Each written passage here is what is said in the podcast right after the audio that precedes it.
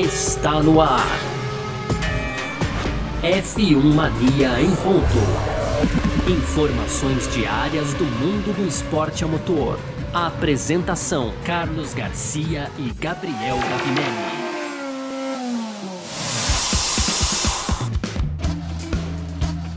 É isso, valeu demais pela sua presença, valeu você que tá junto com a gente por aqui, valeu demais, viu? Tá no ar mais uma edição do nosso podcast F1 Mania em ponto. A gente tá sempre aqui de segunda a sexta, né, trazendo um resumo do que tá rolando no mundo do esporte a motor, conteúdo do site f1mania.net, como sempre. Você entra lá também para ficar ligado em tudo que tá rolando. Pode seguir a F1 Mania aí também nas redes sociais, né, sempre procurando no Twitter, Facebook, Instagram, sempre por é, site F1 Mania. Pode fazer a sua inscrição aí no nosso canal do YouTube também. Pode ativar as notificações aqui no aplicativo onde você está ouvindo esse podcast também, tá certo? Muito prazer, eu sou Carlos Garcia e aqui comigo ele, sempre Gabriel Gavinelli. Fala, Gavi! Fala, Garcia. Fala, pessoal. Tudo beleza? Hoje então, Garcia, dia 25 de maio, terça-feira, a gente tem alguns destaques aqui. Vamos começar falando aí sobre o Ross Brown e o desejo dele de fazer alterações no GP de Mônaco. Será que isso é possível, Garcia? Vamos falar mais aqui, né? Mais detalhes aqui no primeiro bloco. No segundo bloco a gente explica um pouco, né? Se é que dá para explicar, Garcia, mas a estratégia lá errada da Mercedes que acabou resultando então na Hamilton fora da liderança, Mercedes também perdendo momentaneamente a liderança para Red Bull. Então a gente vai falar aqui, né, em palavras do Toto Wolff, o que aconteceu com a Mercedes no GP de Mônaco e finalizando também, então aquele nosso tradicional bloco de rapidinhas. Tem aí então o Leclerc falando sobre a possibilidade de ter perdido a única chance de vitória então na Fórmula 1 2021. Tem também Fernando Alonso, tem novidades aí sobre o GP da Áustria e para finalizar também tem uma análise do de Resta aí falando sobre onde o Hamilton estaria no campeonato se não tivéssemos uma bandeira vermelha decisiva lá em Imola, Garcia. Perfeito, é sobre tudo isso que a gente vai falar então nessa edição de hoje, 25 de maio de 2021, terça-feira, o podcast F1 Mania ponto. Tá no ar. Podcast F1 Mania em ponto. Muito bem, pra gente abrir então essa nossa edição de hoje do F1 Marinho Ponto, a gente vai falar sobre o Grande Prêmio de Mônaco, que aconteceu no último domingo, e um dos comentários que a gente fez bastante aqui foi que, assim, a corrida não teve quase nada de movimentação, né? Mas ela mexeu com o campeonato, mexeu com os brios aí dos fãs da Fórmula 1 também, né? É, porém, sempre de uma forma diferente, como acontece em Mônaco, né? Mônaco é aquela história, lindo, é um lugar maravilhoso, a classificação sempre tem um componente a mais de, de emoção ali pra gente acompanhar, só que chega na corrida ninguém passa ninguém, as ultrapassagens são raríssimas. A gente comentou aqui uma ultrapassagem no Grande Prêmio de Mônaco, né, Gavinelli, que foi o, o, o Mick Schumacher sobre o, o, o Nikita Mazepin ali na curva do... do... É, é vamos colocar duas, Garcia, aquela, Tem... o Vettel ali no box, vai, sobre o Gasly ali, mais ou menos também, né, saiu... É, é que cê, né? É, saiu lado a lado ali. Uma e meia. Vai, vai. Uma e meia, Isso, boa. boa. então, acordamos, boa. É, ele saiu da pista lado a lado com o Gasly, é verdade, conseguiu tomar posição e teve aquela do Schumacher sobre o Mazepin na, na Loas lá. Mas enfim, fato é. é que assim, é uma pista apertada, né? A Fórmula 1 está cada vez mais rápido. Acho que um ponto importante a se considerar também é que os carros, né, com o passar dos anos, eles estão cada vez maiores, né? E isso, claro, para Mônaco é terrível. O piloto fica sem espaço mesmo para conseguir ultrapassagem. Até um tempo atrás a gente ainda via um conjunto legal de ultrapassagens ali na saída do túnel, mas até isso tem sido cada vez mais raro, né?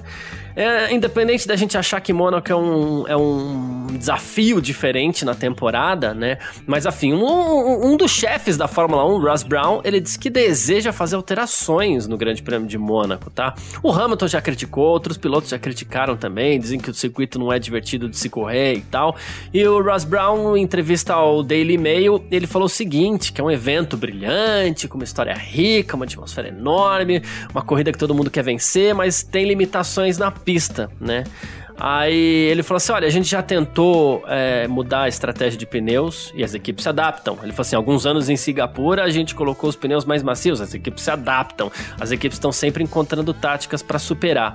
Ele falou assim: a única maneira realmente de ultrapassar é reduzindo ou cortando ali o circuito mesmo, é, excessivamente, né? Ele falou assim: os planos para o Grande Prêmio de Mônaco estão em estágio inicial e precisam da aprovação do Automóvel Clube de Mônaco, né? É, ele falou assim: não é a primeira vez que alguém tenta fazer alterações no traçado, né? É, mas a gente tem todas as ferramentas agora, por exemplo, ferramenta de simulação, o pessoal que vai ver se consegue alguma coisa ali que será que o Ross Brown tá querendo aprontar com o Grande Prêmio de Mônaco, hein, Gavin? É, Garcia, é meio complicado de imaginar como poderia ser o GP de Mônaco com um layout diferente, né? Antes de falar aqui do, do GP de Mônaco, quero só fazer jus para não deixar passar, porque se a gente teve aí um final de semana de Fórmula, teve Fórmula regional também, né? E Fórmula 2 lá na, na, em Mônaco, né, Garcia? Na Fórmula 1, como foi isso? A ultrapassagem do Nikita, depois a ultrapassagem ali, a meia ultrapassagem do Vettel, mas quem deu um passadão mesmo na saída do túnel foi o Felipe Drogovic, né, cara? Você viu lá?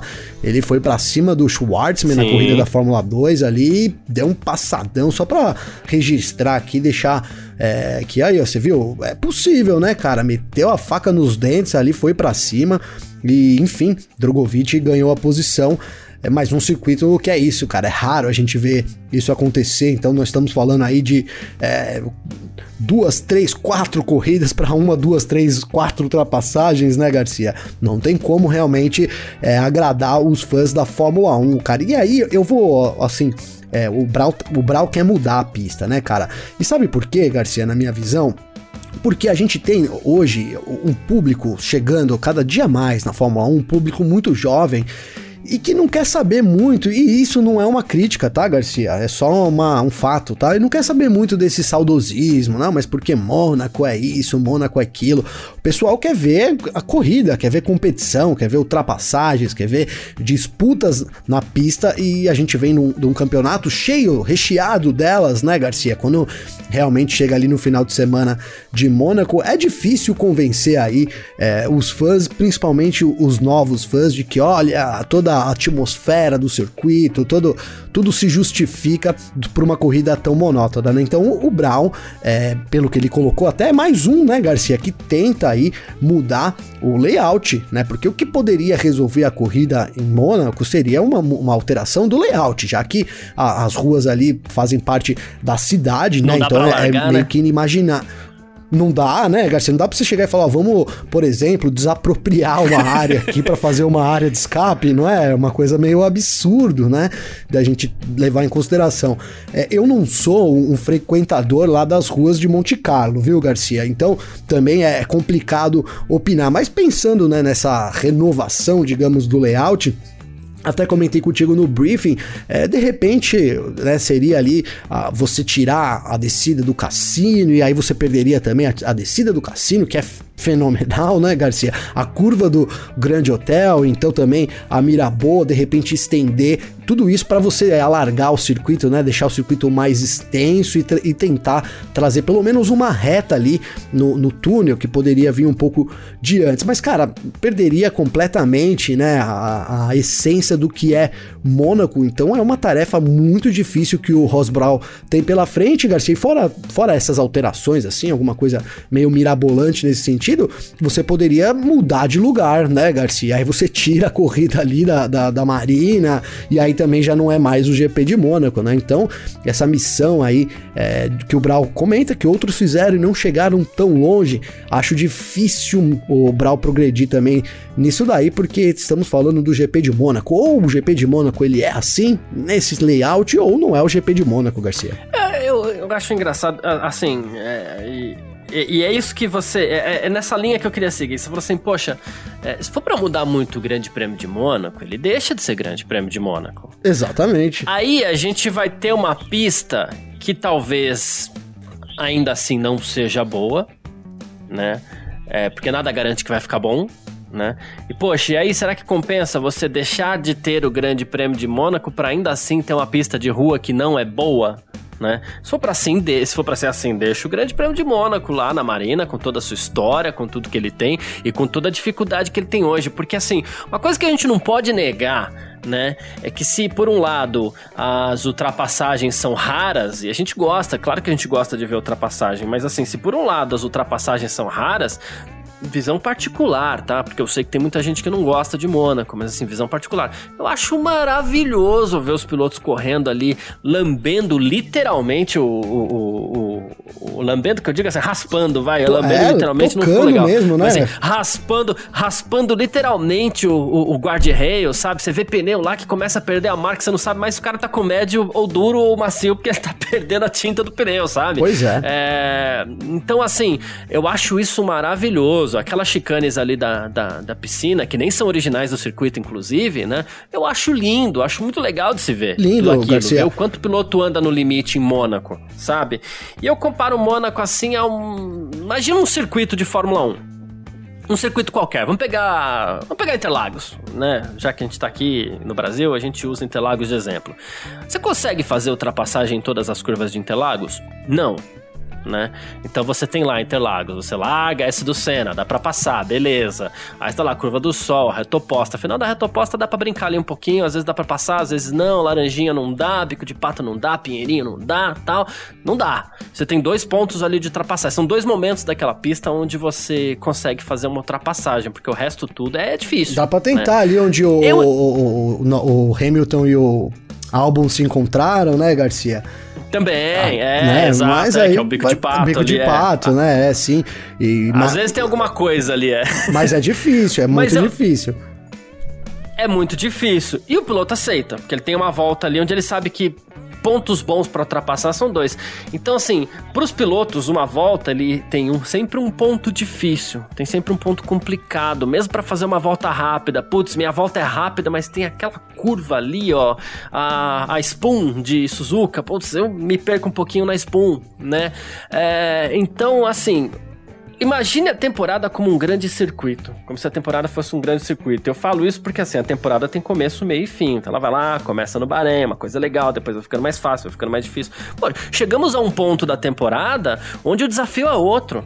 É, o desafio é cérebro, é concentração, é, o desafio é mais milimétrico, é mais racional, é menos emoção e mais racional. É uma corrida entendeu? do piloto é. contra o próprio piloto, né, Garcia? é um tipo de teste diferente. Você tem que saber ver Grande Prêmio de Mônaco assim. Se você não gosta, beleza. Ninguém é obrigado a ver, claro, né? Mas assim, se for para parar na televisão para acompanhar o Grande Prêmio de Mônaco, tente ver de uma forma diferente, sabe? Porque uma, uma coisa que as pessoas não analisam no automobilismo é que assim, ah, mas não dá para ultrapassar. Não dá para ultrapassar, ultrapassar, mas assim, se você não andar no ritmo forte o tempo inteiro, você vai perder a posição nem que seja nos boxes. Pois é. Entendeu? Pois é. Ou você e vai se você bater, né, Garcia? Limite, se você passar do seu limite. Então. Né, exatamente. E se você passar do seu limite, você vai bater, né? Então é um controle lindo de se ver, de se acompanhar acompanhar, eu acho aquilo maravilhoso. E eu acho esse desafio de Mônaco lindo de se ver. Sim. Fórmula 1 não é só ultrapassagem, a gente tem que analisar que assim, é velocidade, é concentração, é o piloto andando no risco. E é um dos lugares da temporada onde o piloto anda mais perto do risco, sabe? A gente tem que Boa. também entrar em, em, em, em, assim, num consenso. A gente vai reclamar das áreas de escape asfaltadas que parecem estacionamento de supermercado ou a gente vai reclamar de Mônaco que não tem espaço, sabe? Sim. São dois extremos de um problema, são, são dois extremos de um problema, mas é que o desafio de Mônaco é outro. Pare em frente à televisão para acompanhar essa corrida e procure os outros desafios que eu tenho certeza que todo mundo vai adorar. É um desafio muito legal, inclusive na corrida, visão pessoal, tá? Oh, cara, uma volta on board, acompanha uma volta on board em Mônaco, lindo, você vê lindo, o trabalho, lindo. né, do piloto, cara. Tem até um um áudio rolando aí na, na internet, né? Do, do Mazepin, cara. Ele, a, a equipe pedindo para ele fazer uma alteração lá no motor, o pessoal meio tirando o sarro dele, mas ele desesperado, dizendo assim, cara, não, não tem condições de eu mexer aqui, eu tô em... Ele diz assim, eu estou em fucking Mônaco, I'm in fucking Mônaco, entendeu? Tipo, Não tem, é, tudo bem, estão tirando o sarro do Mazepin, mas, cara, é isso, é um novato chegando em Mônaco com Fórmula 1, né, Garcia? Tendo que encarar todos os desafios do, do, do carro já, da pista, do traçado em si, né? E também de ter um carro hoje que você não mexe só no volante, você mexe, faz, faz muitas, muitas alterações ali. Então dá para ver. É outra coisa que eu ia falar, inclusive. É. Não é? Dá para ver todo o trabalho e o esforço do piloto, cara. E eu acho mais do que é, assim a competitividade, cara. É, não sei você, mas hoje se alguém fizesse uma proposta para mim, ó, escolhe um GP da temporada para você ir assistir que eu vou bancar aqui, hein, Garcia? Eu sem dúvida nenhuma escolheria Mônaco, cara por tudo que envolve. E eu fiquei vendo, vendo ali na aquela. Tem uma arquibancada na piscina, cara, na curva ali da piscina, né? Que ela é sensacional, porque o, o box ele é, num, ele é mais elevado que a piscina, né? Coisa de algum, alguns metros ali, o box ele tá no alto. E essa arquibancada, Garcia, então ela pega toda a visão ali da, da, da piscina ali, né, do final da, da do, do, último setor, e aí quem tá mais no alto, se ele olhar à direita, ele vê o box ali do lado dele, né, cara? Uhum. Então, assim, maravilhoso, um visual maravilhoso, um, é, é, é um lugar que eu escolheria para assistir, sem dúvida nenhuma, que eu acho que é onde você pode é, talvez chegar mais perto da Fórmula 1. É, você vê pelos fotógrafos, né? As fotos que são tiradas em Mônaco, né, Garcia? Você pois vê é. ali os fotógrafos beirando os carros, né? Então, é realmente uma emoção diferente. É isso, é um desafio cerebral, como você muito bem colocou, e, e mais um desafio piloto, máquina piloto, ele mesmo, do que com, com o restante do grid. É, então. E... Surge, né, o pessoal não gosta, alguns não gostam, respeito, mas eu, é, eu para mim, Mônaco é uma das grandes corridas da temporada, sem dúvida nenhuma, Garcia. É, e se por um lado o cara fica lá, é, sei lá, o Hamilton, ah, não vou passar o Gasly. Ah, tá. Mas você tem que andar colado no Gasly a corrida inteira ali, meu irmão. Senão você vai ter outro tipo de prejuízo, entendeu? Sabe? Exato. É, é, é, é, algo que acontece. Você tem que fazer isso. E não, e não, não é nada fácil, não. É um desafio muito complicado, o desafio do, do, do Grande Prêmio de Mônaco. O, o Kimi Raikkonen, né? É, inclusive tava falando sobre isso, né? Que ele falou assim: ah, mas é uma corrida chata. E claro, a gente tem que dar um certo valor para pra, pra palavra de piloto também. Ele falou assim: eu não vi nada acontecendo na corrida, mas em Mônaco é assim mesmo. No final é só terminar a corrida, é isso, né? Ele falou que é um lugar especial. Ele falou assim: mas se não acontecer nada de estranho na corrida, é impossível ultrapassar, porque as coisas são assim, né? Sempre pode acontecer alguma coisa na corrida. Aquele jeitão do, do, do, do Raikkonen, né? Homem de gelo, né? Exatamente, né? E o Raikkonen que se classificou em 14, largou em 13 na última corrida aí e tal né?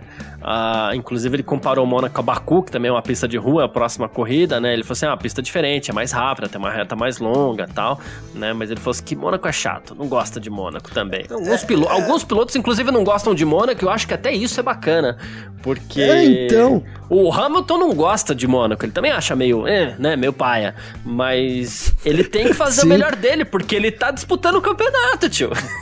é, exatamente, cara. Cara, se você... Não, não dá pra tirar um pouco a razão do Raikkonen, né, Garcia? A gente aqui analisou outros pontos, outras coisas que você observa, mas do ponto de vista de competitividade, né, na pista ali, corrida é, e de ultrapassagem, é uma corrida chata, mas é todo, tudo que envolve o final de semana acaba tornando um final de semana sempre com, com, com resultado positivo, que eu digo, né? Tudo, sempre que a gente sai de um, de um final de semana de Mônaco, que eu me lembre, a gente sai com alguma coisa é, positiva ali. A gente teve esse ano uma corrida ali é, chata, né, para alguns, é, também não vou colocar como uma das melhores corridas para mim, mas assim, que baita resultado, que baita, né, o que, que a gente levou de lá de Mônaco vai refletir durante a temporada. Então ela tem muita importância nisso. Não, não, não consigo também colocar, olha que corrida legal, mas também não queria ela fora do, do campeonato. É, uma, é, uma, é um sentimento um pouco confuso realmente de Mônaco, uhum. pensando, né, Garcia? É, inclusive,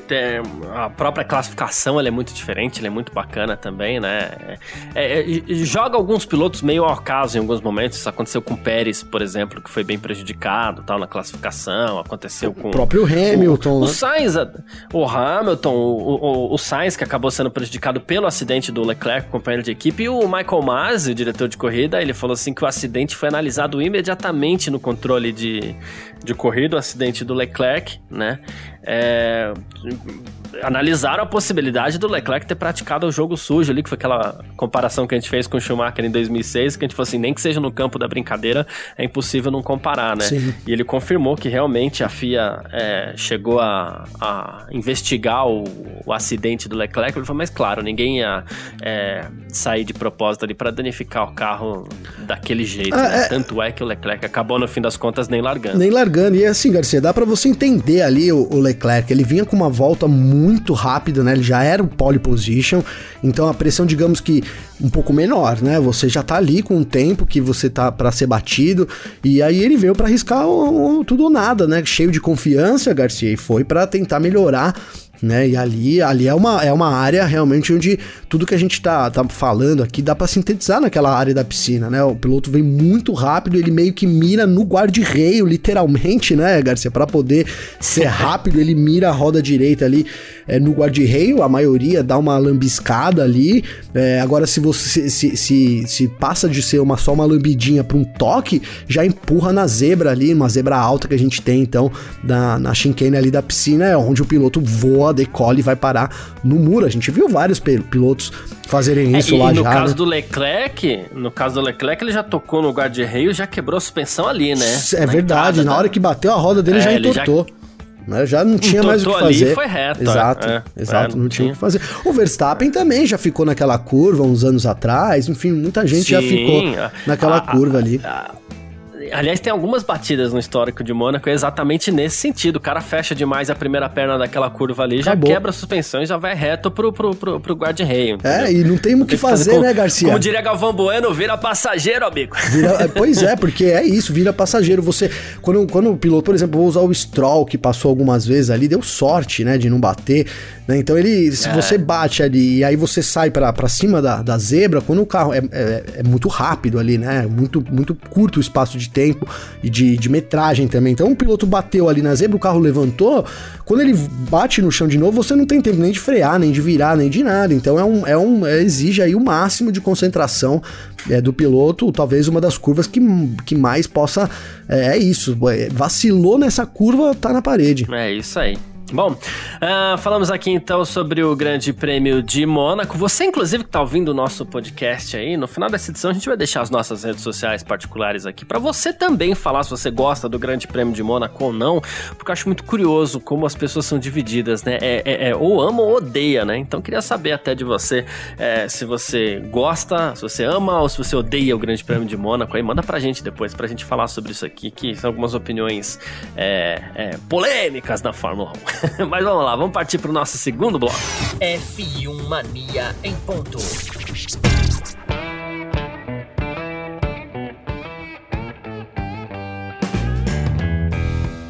E Gavinelli, também você, amigo que tá ouvindo aí o nosso F1 Mania em ponto. Se, se por um lado o Grande Prêmio de Mônaco tem toda essa dificuldade de ultrapassar, o que acaba decidindo muitas vezes a corrida, claro, não poderia ser diferente, é a estratégia, né?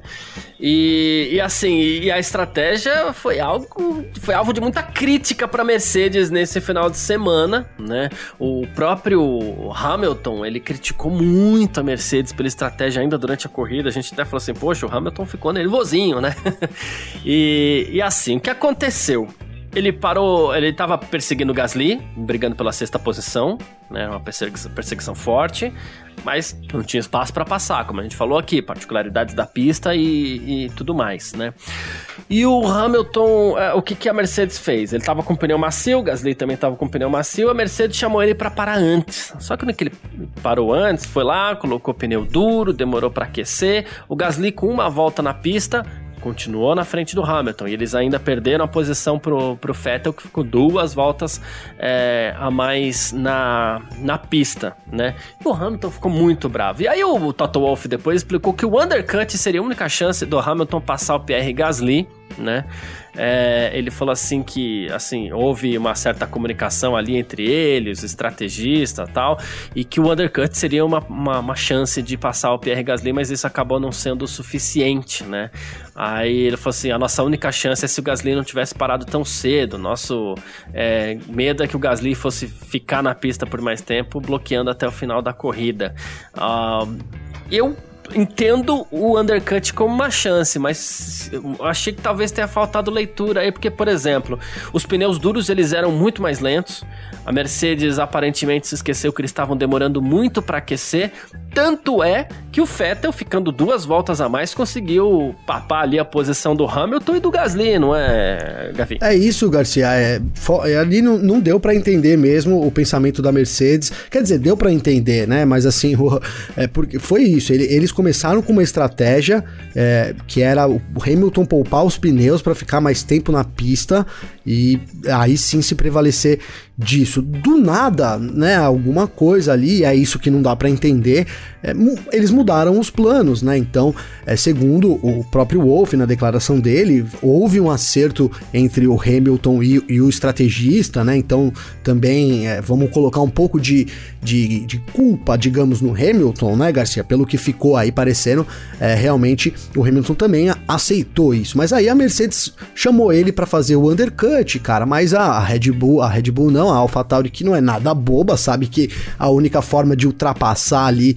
é, uma das únicas formas, a forma, digamos que mais fácil é você fazer um undercut, chama um pouco antes e depois voltar um pouco mais rápido e tenta ganhar o, o tempo. A, logo que o Hamilton entrou, então o Gasly também entrou, evitou o undercut. E aí quem se deu bem foi o Vettel, né, Garcia? Que ficou na pista ali acabou cortando os dois, passou os dois. Então o undercut foi da Aston Martin. E aí foi isso. A, a, a Mercedes, a gente, a gente falou aqui. É, elogiamos as estratégias da Mercedes até agora no campeonato, justamente por é, ter feito um negócio planejadinho, pelo menos que pra gente aqui ficou, né, planejadinho e, e ter colocado as coisas na hora certa. Ali né? Então só, só o fato da gente ver um Hamilton poupando pneu, né? Não atacando o, o, aí você vai falar, poxa, mas é que é uma pista que é, não dá para atacar e quem, quem garante que o Hamilton não tentou atacar? Não, o Hamilton não tentou atacar o Gasly durante aquelas primeiras voltas, né? Ficou evidente isso, que ele estava ali numa estratégia é, diferente, depois confirmado até pelo Hamilton mas a, a, Mercedes também botou tudo a perder quando resolveu é, mudar o jogo ali com, com o jogo já andando. Talvez, a gente nunca vai saber, mas talvez se tivesse seguido na estratégia de deixa o Hamilton um pouco mais na pista, é, poderia ter ganhado posições ou poderia ter perdido mais também, porque Mônaco é difícil. Vamos, é. vamos supor que tivesse entrado um safety car, alguma coisa ali, teria completamente atrapalhado a vida ainda mais do Hamilton. É difícil, mas ficou sim registrado aí esse erro da Red Bull. O Hamilton não conseguiu atacar ninguém durante toda a corrida. Então é isso, a Red Bull erra, assume o erro, né? Entre aspas aí, assume o erro, parte para uma próxima, digamos que a mais acertou do que perdeu ainda no campeonato. Então tá com um pouco de. Ah, o histórico é bom, é. É, tá com um pouco de, de lucro aí ainda, né? Não pode gastar muito, senão já, já logo passa pro prejuízo. Mas digamos que a Mercedes tem um, um, um certo crédito aí na, na, no mercado, na banca, Garcia. É, o, o Rosberg, inclusive, o Nico Rosberg, ele tava lembrando aqui, ele lembrou a questão, inclusive a questão do Pérez, que a gente, o Pérez saiu lá de trás também para terminar em quarto com essa mesma estratégia de permanecer mais tempo na pista. E o Rosberg estava até falando assim, poxa, primeiro que o Hamilton já não tinha é, nenhuma confiança no carro já desde o começo, né, do final de semana. Aí ele falou assim, e na, na corrida a Mercedes rolou os dados aí, tentou a sorte, tentou parar mais cedo, mas eles se esqueceram o que? Exatamente isso que a gente acabou de falar aqui, né? É, o quanto estava difícil aquecer os pneus duros aí na saída e por isso eles acabaram perdendo, inclusive, posição para Se a gente for analisar, a gente falou de, do, do Vettel, mas o, o Hamilton e o Gasly, eles perderam posição para Vettel Vettel e também para Pérez, que que acabou também terminando a corrida na quarta posição, depois de largar em, em sétimo, na verdade, verdade. né? Ele ganhou uma posição. É. Corridaça do Pérez, corridaça do Pérez aí, levando posições. É isso. E, e a Mercedes que ainda teve o um problema com o Bottas, né? É... Olha só, a explicação do Toto Wolff pra parada do Bottas e aquela roda roda presa, né? O Bottas foi o roda presa da, da, da corrida, literalmente, dessa vez. literalmente. o Toto Wolff falou assim: olha, o Bottas parou um pouco mais cedo, e isso significa que o mecânico teve que usar a pistola em um ângulo diferente. O ângulo estranho danificou a porca da roda e não conseguimos tirar o pneu. O parou mais cedo, não é que ele parou mais cedo na estratégia, ele parou um pouquinho antes do ponto, né? E, e aí ele falou assim: olha, é, ele lembrou, né? A gente lembra, inclusive, que as porcas são fabricadas pela própria Mercedes, na fábrica e tal, né? Uh, e que a equipe vai é, reexaminar o design das porcas para ver se pode ser feita alguma mudança tal. Mas ah, o, o Wolf ainda jogou essa pra conta do Bottas, hein, que teria parado um pouquinho mais cedo. Poxa, é, eu não, é, fica difícil aqui contra o que o Wolf tá dizendo. Mas, cara, é, analisando os pits, assim, não, é, eles não param exatamente, até porque tem um cara ali na frente que segura, né, Garcia? O, o carro. carro. Não sei se, né, talvez um pouco torto ali, a gente precisaria voltar ali no F1 TV e ver e rever. É, mas me pareceu uma desculpa um tanto quanto esfarrapada. Jogou no, no pobre do Bottas, que já vem sofrendo aí, né, Garcia? Eu não sei se. Uhum. É, para mim, não. Apesar que é aquilo, o Wolf não ia dizer nenhuma mentira também, nenhum absurdo aí. É, talvez um pouco de, de, de, de digamos que culpa de, de partes, né, cara? Porque da mesma forma que o Bottas parou um pouquinho ali, é, o mecânico também já foi enfiando a pistola ali, foi virando. Então, olha, acusa ali, ó, você tá fora da pista, sei lá, né, Garcia? Volta um pouco para trás, né? É, é e não, é, três não é rodas saíram, errei... né? É, então. Não esquecer, se, se fosse três... isso também, pô, três rodas saíram, cara. Exatamente, e assim, não é, não é porque eu erro que você vai errar também em cima do meu erro, vamos dizer, né, Garcia? Eu errei, então é. vamos tentar consertar, ó, tá errado, volta ali, sei lá, né? Com certeza que, de, que demorasse cinco segundos pro Bottas conseguir ali o mecânico empurrar, não sei, botar numa posição mais correta. Do... Suposições, Garcia, não teria sido tão prejudicial quanto, por exemplo, o que a gente noticiou ontem, então, mais de 24 horas depois, a Mercedes ainda não tinha tinha conseguido tirar a porca do carro do Bottas, né? Exatamente. Uh, bom, a gente teve aqui, inclusive, o, o, o, o, Marco, o Helmut Marco da Red Bull, só pra gente encerrar este assunto, né? Ele falou assim que a Mercedes, olha só, quando há pressão, e assim, a gente tá falando de pressão da Red Bull pra Mercedes. Mercedes dominou toda a era híbrida da Fórmula 1 e agora a, a, Red Bull chegou. Pode ser que. A gente tá naquela dúvida ainda a gente até acha que a Mercedes ainda tem o melhor carro, mas é fato que a Red Bull chegou, né? E ele falou assim: quando há pressão, erros são cometidos. o Helmut Marko falou sobre isso, fica no ar, né? Boa. ai, ai, mas é isso, gente. Falamos aqui do, do, da Mercedes, do Hamilton, estratégia e da roda presa do Bottas, né? Sem querer sacanear, mas enfim. A gente parte agora pro nosso terceiro bloco. Já sacaneando. a gente parte pro nosso terceiro bloco. F1 Mania em ponto. E Gabriel Gavinelli, você que tá ouvindo o nosso, o nosso podcast F1 Mania em ponto por aqui, olha só, hein? O Leclerc ainda falando sobre o erro do sábado que a gente citou aqui. Ele tava com a pole position no colo, bateu forte ali nas piscinas, acabou nem largando no domingo. É um azar incrível também do Leclerc em Mônaco que eu vou te falar, viu? Mas ele falou assim: olha, é muito difícil, muito ruim, porque é em casa e não é todo dia que a gente tem a chance em estar, lugar, em estar num lugar assim né?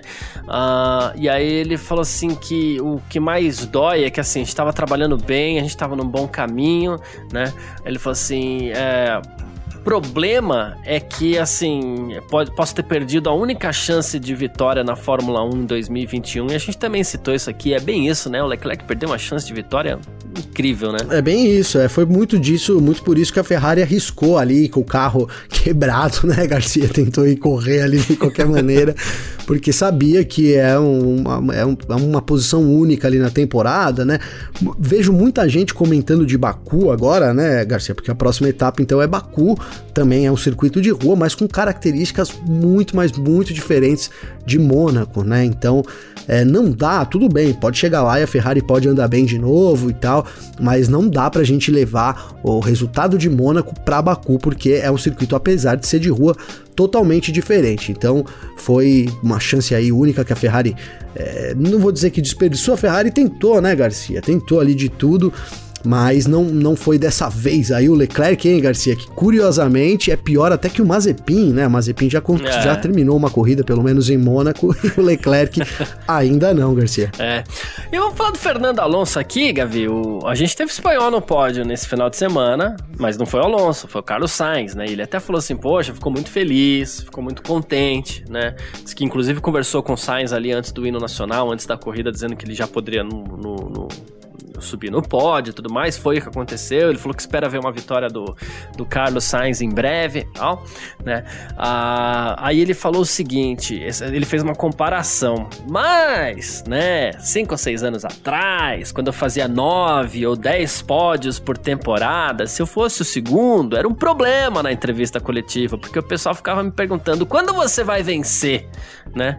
E aí ele se sentiu incomodado com isso, agora meio que com essa essa essa comparação que ele falou assim que os últimos 5, 6 anos de pódios dele aí provavelmente não foram levados em consideração, né? Ele falou assim: "Ah, eu vi isso agora", né?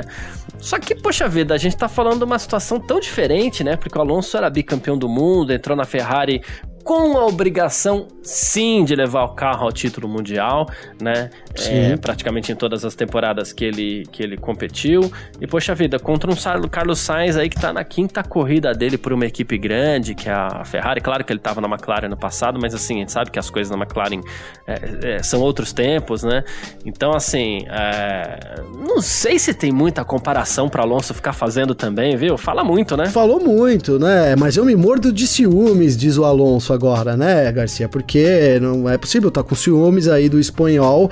É, cara, são situações é, diferentes, como você bem colocou. O, o, o Alonso, o Alonso não, o Sainz está chegando agora em uma perspectiva totalmente diferente, né? Ele vem ali é, a gente sabe, ele vai ter um trabalho, ele não vai aceitar a posição de segundo piloto, mas ele vai ter um trabalho duro para convencer a Ferrari de que ele é o número um lá, ao contrário do, do Alonso, né, Garcia? Chegou numa situação de totalmente diferente e o Sainz vai, vai se reerguendo aí, então também não vejo muita comparação aí, né? O Alonso tá assim, tá, cara, ele, ele colocou esses, esses tempos aí que vai ser difícil, é que ele vê muito difícil andar no mesmo ritmo do Ocon, né? Então, não sei se a gente é, acreditou demais no Alonso ou se realmente as coisas mudaram tanto assim, né, nesse tempo que o Alonso não consegue andar, mas o fato é que a gente tem visto o Alonso atrás do companheiro de equipe dele e tomando, um, dá para dizer que tá tomando meio que um bailinho lá do Ocon, hein, Garcia? É, ainda tem essa ainda, né?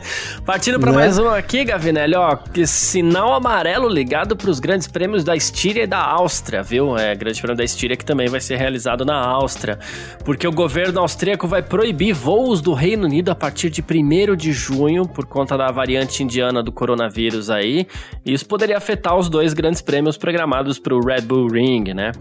Ah, o que acontece? A rodada dupla na Áustria está agendada. O Grande Prêmio da Estíria vai ser dia 27 de junho, dia 4 de julho, o Grande Prêmio da Áustria, né?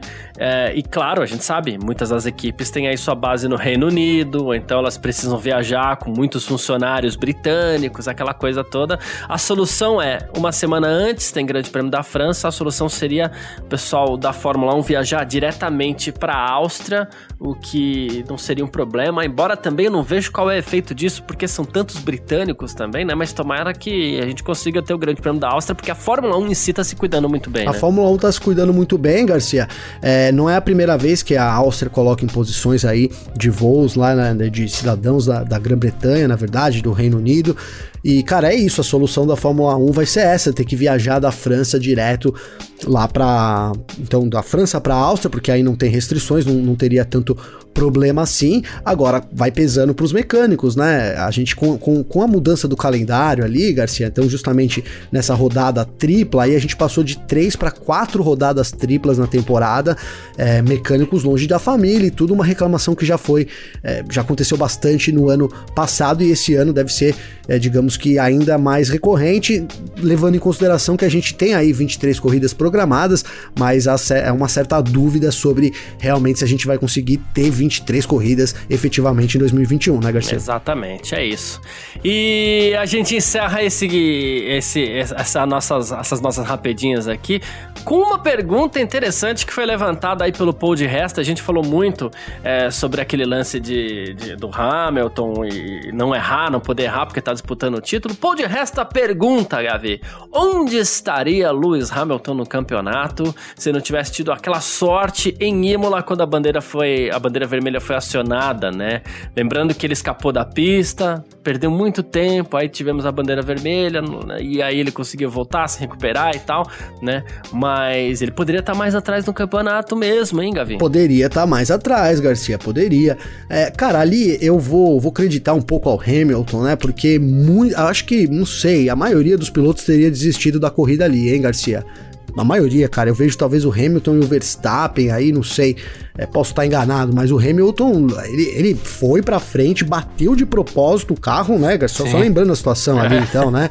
Ele deu uma batidinha de propósito para poder colocar uma roda ali numa faixinha mínima de asfalto que tinha, para então jogar uma ré que até gerou é, polêmica, digamos assim, se era permitido ou não aquilo, né, que o Hamilton fez conseguiu voltar na pista e aí é, contou com a sorte também, o acidente do Bottas e do Russell lá, né? Isso. O que, que, o Bottas estava fazendo em décimo lugar lá, hein, Garcia? Tava dando sorte pro Hamilton, sem dúvida nenhuma, cara. Imagina, ali o Hamilton já, já teria saído pressionado, é, e aí se você considerar que, te, que teríamos o mesmo resultado, então, em Mônaco, é, era uma, uma baita de uma vantagem para o Verstappen, coisa que mudaria com certeza o rumo do campeonato.